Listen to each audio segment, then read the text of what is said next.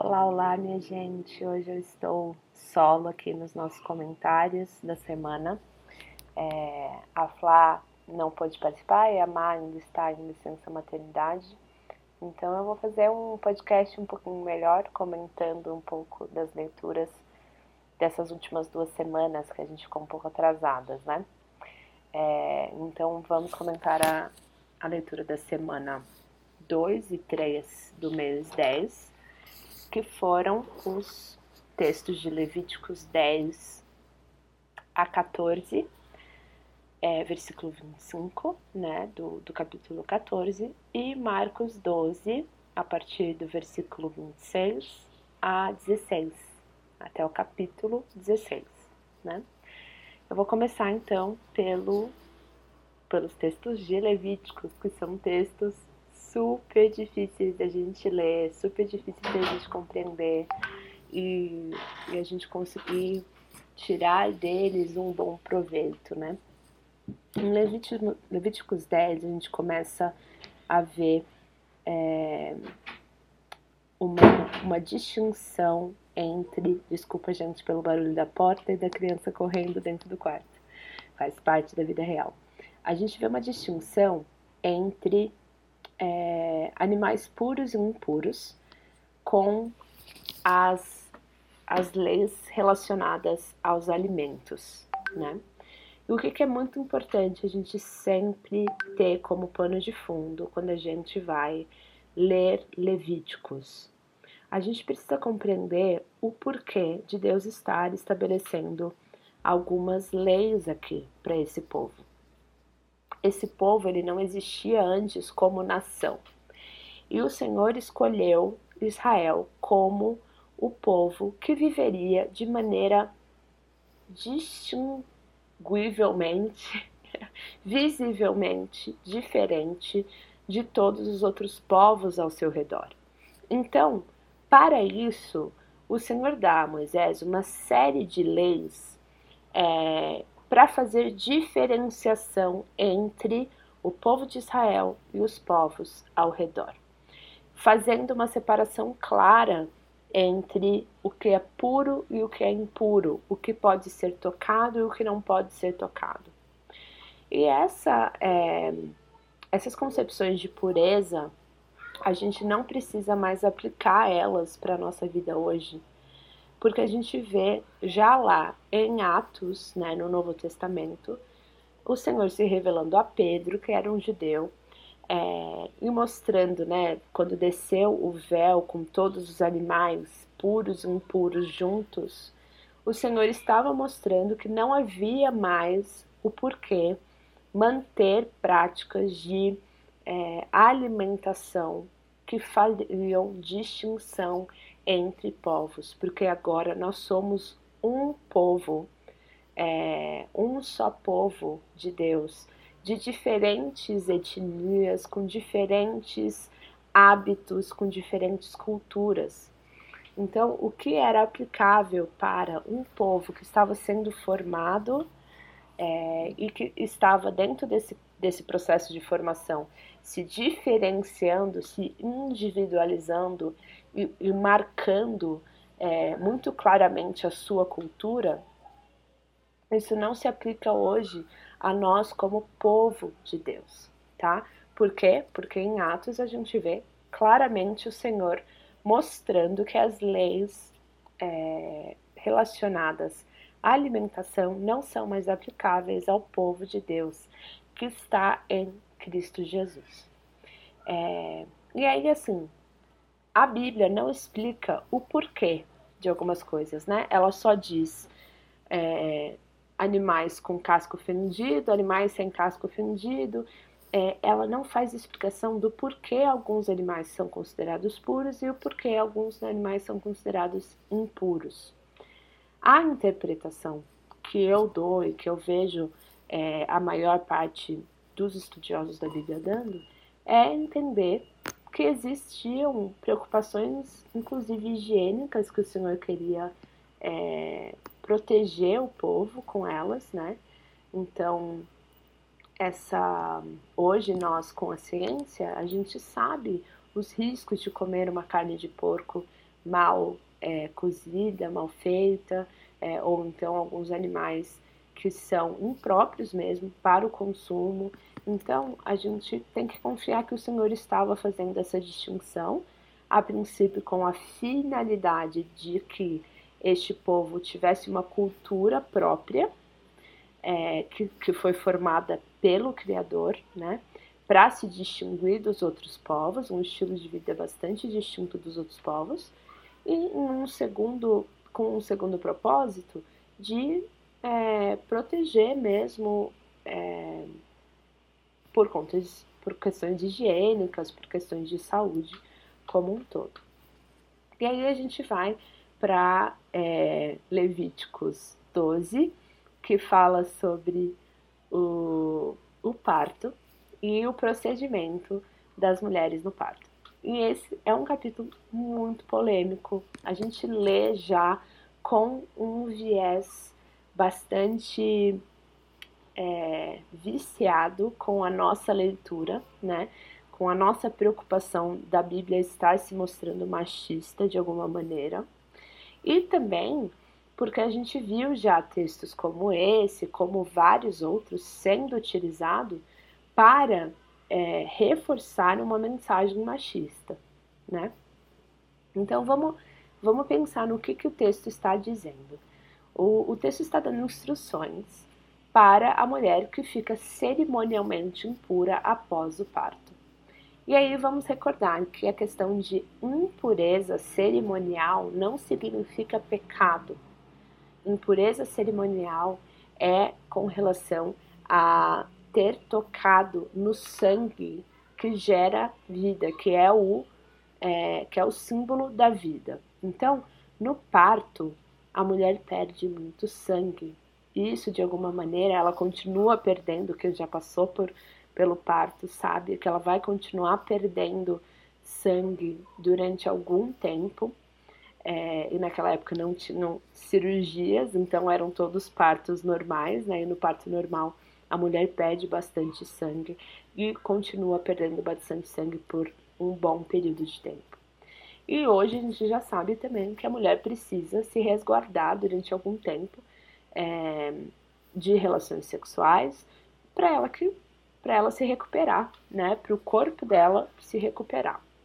Então, quando a gente lê o Senhor estabelecendo um período de resguardo para essa mulher, né? já é algo maravilhoso da gente pensar que um Deus Criador que conhece o ser humano, conhece a sua criatura, é, estabelecesse como regra, como lei, que a mulher deveria permanecer distante das atividades sociais durante um certo período de tempo para que ela pudesse se recuperar do parto, que é um processo muito desgastante, é um processo muito é, é, fisicamente e emocionalmente desgastante para a mulher, né? Então, vamos. O primeiro ponto é o parto não traz pecado para a mulher, né? Às vezes gente, as pessoas falam que a mulher precisava se purificar porque ela deu a luz a um pecador. Não é esse o sentido. O parto deixa a mulher numa condição de impureza porque ela teve contato com o sangue, que é o símbolo da vida e quando o sangue é perdido, ele representa a ausência de vida, a morte. Então a gente já vem falando aqui que tudo aquilo que está relacionado à morte, que é o salário do pecado, né, claro, é, torna as pessoas impuras.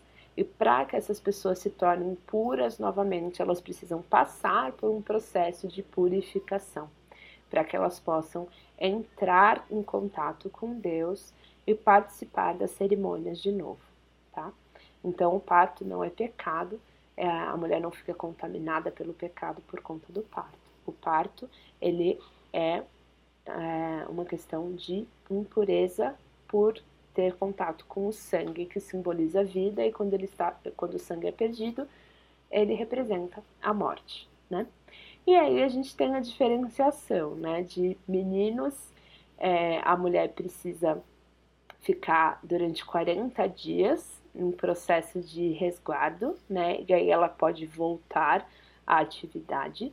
E meninas, ela precisa ficar 66 dias em processo de resguardo. É, é um tempo dobrado de menina para menina. E aí aqui, de novo, a Bíblia não explica por quê, né? É, e aí, por não explicar por quê, cada um traz a sua interpretação. Alguns dizem que é porque a mulher ela é mais pecadora do que o homem e por isso a mulher precisa, quando ela dá luz à menina, a mulher precisa ficar mais tempo é, em resguardo. Eu, particularmente, não acredito nesse tipo de interpretação, porque eu não acho ela condizente com a Bíblia toda. A gente sempre precisa ter esse critério quando a gente estiver é, recebendo um ensinamento de alguém a respeito de algum texto bíblico pontual. É, esse ensinamento, esse conceito, ele, ele tem a ver com o que esse assunto é revelado ao longo de toda a escritura. E ao longo de toda a escritura, a mulher é tida como, a, como alguém de muito valor, como não diferenciável do homem com relação à quantidade de pecado. Nós fomos criadas tão à imagem e semelhança de Deus quanto o homem, somos iguais em dignidade e valor, e o homem e a mulher caíram no mesmo momento, né? Porque Adão estava do lado de Eva. Então, foi uma decisão conjunta. É, então, essa interpretação, se alguém vier algum dia com essa interpretação de que a mulher precisa passar por mais tempo de resguardo porque dar à luz à menina é dar à luz a alguém que precisa de mais purificação do que o menino, esse não é, essa não é uma interpretação que a Bíblia como um todo, os conceitos que a Bíblia como um todo trazem, é, justifiquem. É, a, a interpretação que eu dou para esse texto é que existe sim uma diferença entre meninos e meninas. Não uma diferença de valor, não uma diferença de, é, de quantidade de pecado, existe uma diferença de função, uma diferença. Não, de função não. Uma diferença de, de força, de propósito, né? É, então, dado a constatação de que existe uma diferença, então é também diferenciado aqui o tempo de resguardo da mãe para meninos e para meninas, como uma forma de marcar que meninos e meninas são diferentes, tá? Então, essa é a interpretação que eu dou, particularmente para esse texto. Não estou dizendo que é a interpretação correta, mas é a interpretação que eu vejo como é, em consonância com o que a Bíblia diz a respeito de homens e mulheres, tá? É, mas tem algumas coisas que a gente é, vai ter que depois perguntar para Deus quando a gente chegar, né? Quando o céu chegar, a gente pergunta para Ele: Pai, por que, que o Senhor deu essa lei? A gente não entendeu nada e foi tão motivo de discórdia entre tanta gente. É, e aí agora, gente, então, passando para Levíticos 13 e 14, a gente entra num processo de Deus explicando como tratar pessoas que tenham algum tipo de doença contagiosa, mais especificamente a lepra, que era uma doença que as pessoas sofriam muito naquela época. E aí, lembrando, este era um povo que era um povo itinerante, um povo, nômade, que vivia em tendas, em uma situação sanitária precária, é, que estava sujeito aos mais diversos tipos de doenças e precisavam, de alguma maneira, legislar como tratar pessoas que estavam sendo é, possíveis contagiantes para outras pessoas. E aí é onde o Senhor é, traz o conceito do leproso ter que estar fora do convívio das pessoas dentro da comunidade. E também o processo de como esse leproso pode, uma vez tido é, contato com a impureza relacionada à doença que nos conduz, que pode nos conduzir à morte, e aí lembra que a gente está num, num lugar, né, num mundo corrompido pelo pecado, habitando em corpos corrompidos pelo pecado, quando essa pessoa consegue se curar, ela tem um processo de purificação para retornar ao convívio social. Então, mais uma vez, uma legislação de convívio, né? A gente tem falado que Levíticos é um livro sobre conviver, sobre como conviver com um Deus que é santo, que é todo justo, mesmo sendo extremamente gracioso e misericordioso, mas precisa de alguns critérios mínimos de santidade, de justiça, de pureza, para que é, sem o sangue do cordeiro definitivo, é, aquele povo pudesse de alguma maneira se relacionar com esse Deus. E Levíticos também fala sobre como duas pessoas, né, dentro de uma comunidade, devem se relacionar em todos os âmbitos da esfera da, da, das esferas daquela sociedade, tá? É, então, esses textos foram os textos de Levíticos dessas últimas duas semanas. E aí agora vamos para os textos de Marcos.